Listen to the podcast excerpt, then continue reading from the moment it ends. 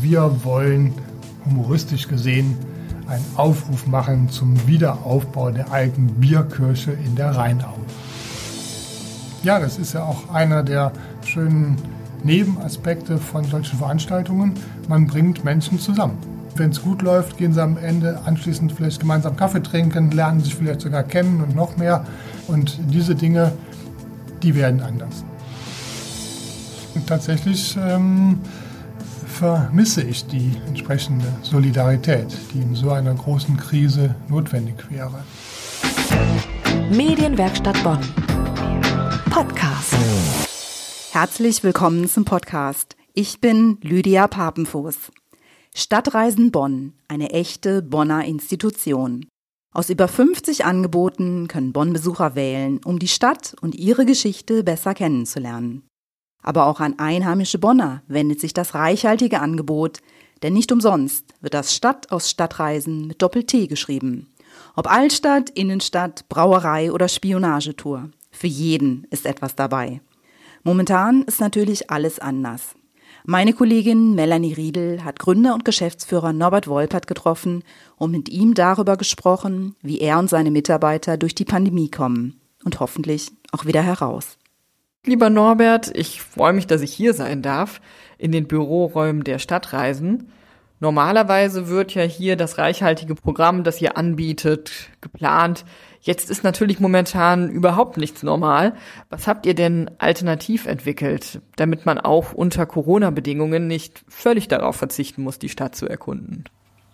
Ja, wir haben schon gleich mit dem ersten Lockdown im März vergangenen Jahres begonnen zu überlegen, was kann man anbieten, damit auch Teilnehmer bei uns bleiben, aktiv bleiben, vielleicht auch weiterhin die Stadt erkunden, auch wenn wir eben dann nicht als Vermittler dabei sein können. Und eine der Aktionen war dann, dass wir Stadtführungen für zu Hause entwickelt haben. Wir haben also bei uns ins Netz eingestellt Vorschläge, Empfehlungen, wo man hingehen kann, was man erkunden kann, dass man das am besten alleine oder zu zweit macht, vielleicht in der Familie, aber jedenfalls mögliche Kontakte vermeidet. Ihr habt draußen, habe ich im Schaufenster schon gesehen, eine Modelleisenbahn, die so mich sehr an die Modelleisenbahn im Puppenkönig erinnert hat. Was hat es denn damit auf sich? Ja, tatsächlich hat es damit zu tun.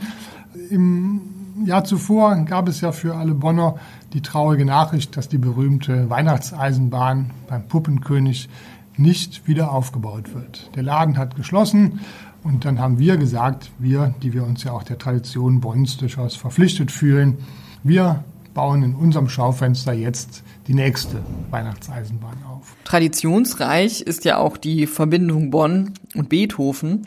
Im letzten Jahr ist ja im Grunde das Jubiläumsjahr ins Wasser gefallen. Was bedeutet das denn für euch? Ja, also auch Beethoven ist für uns ein Thema und äh, wir bieten auch schon seit vielen Jahren einen Beethoven-Rundgang an, hatten für dieses Jahr ganz speziell auch einen Theaterrundgang zum Thema Beethoven entwickelt.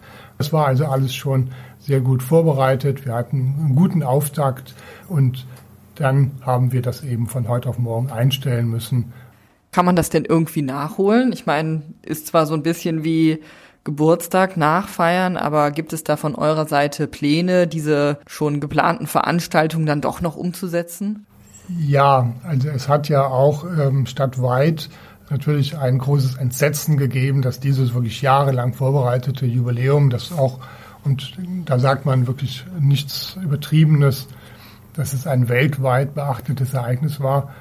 Da hat man dann auch sehr bald überlegt, ob man diese Dinge verschieben kann. Manches konnte man verschieben, anderes musste leider ersatzlos ausfallen.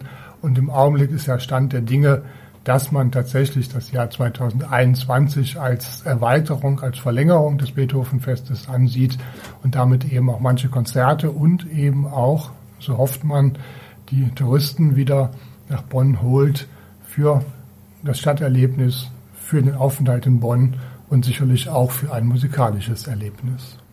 Apropos das Beste draus machen, du bist ja eigentlich auch ein Jeck und schon mal als Vertreter der Stadtreisen beim Bonner Karnevalszug mitgelaufen. Jetzt soll ja der Karnevalszug dieses Jahr digital stattfinden. Habt ihr denn da auch schon Pläne für entwickelt? Wollt ihr mitmachen?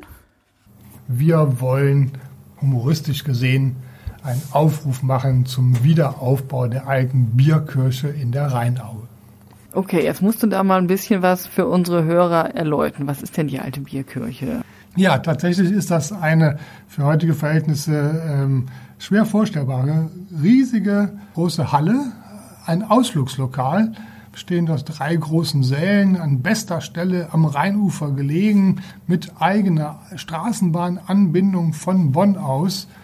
Und dort konnten tatsächlich Tausende von Leuten einkehren konnten ihr Bier trinken. Das Ganze hatte eine ja, gründerzeitliche Architektur, erinnerte in manchen tatsächlich an die Kirchen dieser Zeit mit geschwungenem Bogen, mit ähm, schönen Elementen, Schmuckelementen ausgestattet. Und so kam dann in Bonn schnell der Name dafür, die Bierkirche. Klingt so ein bisschen nach Oktoberfest. Ähm, wahrscheinlich hätte man da in manchen mithalten können, tatsächlich. Aber äh, noch besser als das Oktoberfest das war ganzjährig. Man konnte jederzeit dorthin fahren. Und äh, insofern war es wirklich ein beliebter Ausflugsort, diese Bierkirche. Die ist dann leider im Zweiten Weltkrieg bei dem großen Bombenangriff 1944 zerstört worden, ein paar Jahre später auch abgerissen worden, das was dann noch stand, und leider nicht mehr aufgebaut worden. Heute weiß kaum einer mehr um diesen Standort. Man muss tatsächlich auf Spurensuche gehen, um zu äh, wissen, wo diese Bierkirche ehemals gestanden hat. Wir reden über ein sehr heikles Thema, nämlich wie man durch den Corona-Winter kommt als Kulturschaffender, der im Prinzip momentan eigentlich keine Einnahmequelle hat. Kann man das so sagen? Ja, der Begriff Corona-Winter ist schon sehr interessant, denn dieser Winter dauert jetzt schon 13 Monate. Aber seitdem tatsächlich ereilt uns das ja.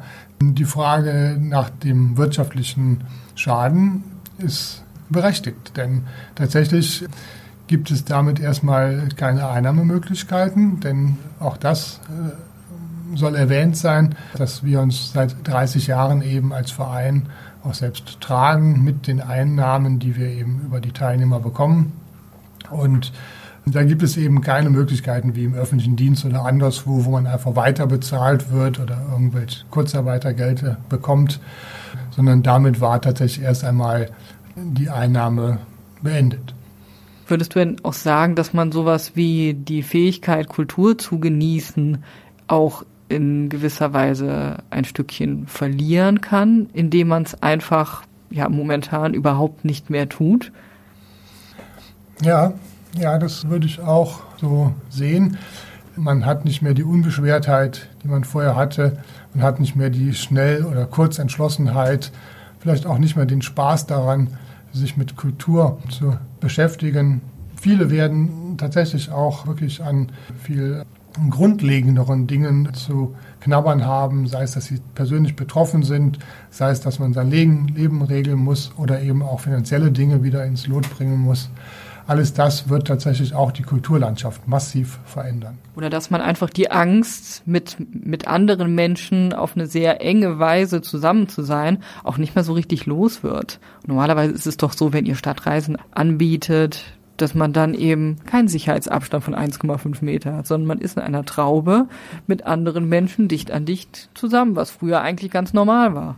Ja, das ist ja auch einer der schönen Nebenaspekte von solchen Veranstaltungen. Man bringt Menschen zusammen. Wenn es gut läuft, gehen sie am Ende anschließend vielleicht gemeinsam Kaffee trinken, lernen sich vielleicht sogar kennen und noch mehr. Und diese Dinge, die werden anders. Hast du sowas wie Solidaritätsbekundungen erlebt, was man ja zum Teil auch mit den Gastronomen erlebt, dass Leute sagen, so kommt, jetzt bestellen wir mal ein bisschen häufiger Pizza um unseren Italiener um die Ecke nicht zu verlieren? Ja, oder gibt es überhaupt solche Möglichkeiten bei euch, euch irgendwie zu unterstützen? Tatsächlich ähm, vermisse ich die entsprechende Solidarität, die in so einer großen Krise notwendig wäre. Ich könnte mir vorstellen, dass man von Anfang an so etwas wie einen Solidaritätsbeitrag wieder einführt, wie es den jahrzehntelang gab für die deutsche Einheit. Es wäre kein Problem und es würde auch niemandem wehtun, wenn die, die eben keinen Schaden haben von dieser Pandemie, ein bisschen was abgeben, damit die finanziellen Verluste der anderen ausgleichen. Das wäre natürlich schon eine große Hilfe für viele. Ich erlebe aber eher, dass es wirklich die ähm, eine sehr geteilte Gesellschaft gibt. Es gibt, wie ich es beschreibe, gerne drei Gruppen. Die einen, die weitermachen wie bisher und die keinerlei Einschränkungen haben. Dann gibt es die wie uns, die wirklich massive Probleme haben, die ganze Kultur. Und es gibt sogar noch die dritte Gruppe derer, die mit Gewinn aus dieser Pandemie hervorgehen. Und das ist in keiner Weise irgendwo abgebildet, ist in keiner Weise irgendwo reguliert. Man hat das Gefühl, jeder guckt, dass er da durchkommt. Und die Geschichte, dass man mehr Pizza kauft, um dem Italiener zu helfen, ist wahrscheinlich ein frommer Wunsch. Man wird in wenigen Wochen, Monaten sehen, was am Ende da übrig bleibt. Wir haben ja jetzt schon die massiven Folgen dessen. Wir haben jetzt viel darüber orakelt, wie schwer es sein wird, die ganze Maschine, Kultur wieder ans Laufen zu bekommen, dass diese Sachen sich von heute auf morgen nicht wieder so einspielen lassen, ist auch völlig klar. Aber meinst du nicht auch, dass es umgekehrt so einen ganz großen Wunsch bei vielen Menschen gibt, endlich auch mal wieder was anderes zu machen als Online-Shopping oder vor der Glotze zu sitzen? Ja, also das, das erleben wir eigentlich äh, auch von Anfang an in dieser Zeit. Es gibt den Wunsch, rauszugehen, es gibt den Wunsch, was zu erleben, es gibt den Wunsch, mit anderen Leuten zusammenzukommen. Und auch das will ich nochmal betonen. Wir haben auch immer wieder Unterstützung erhalten. Wir haben viele, die bei uns mitgegangen sind und das auch weiterhin hoffentlich tun, äh, sei es in Form von Spenden, Unterstützung. Das gibt es tatsächlich schon hier. Und da ziehe ich auch einige Hoffnung draus. Bei denen, die eben diese Unterstützung auch leisten, will ich mich auch immer schon jetzt herzlich bedanken und hoffen, dass wir bald eben aus dieser Situation rauskommen und dann unsere Arbeit weitermachen können. Das war meine Kollegin Melanie Riedel im Gespräch mit Norbert Wolpert über seine Arbeit bei Stadtreisen Bonn. Während des Lockdowns können Sie auch Bonn-Touren von zu Hause alleine oder zu zweit genießen und zum Beispiel in die Bonner Welt des Bierbrauens eintauchen.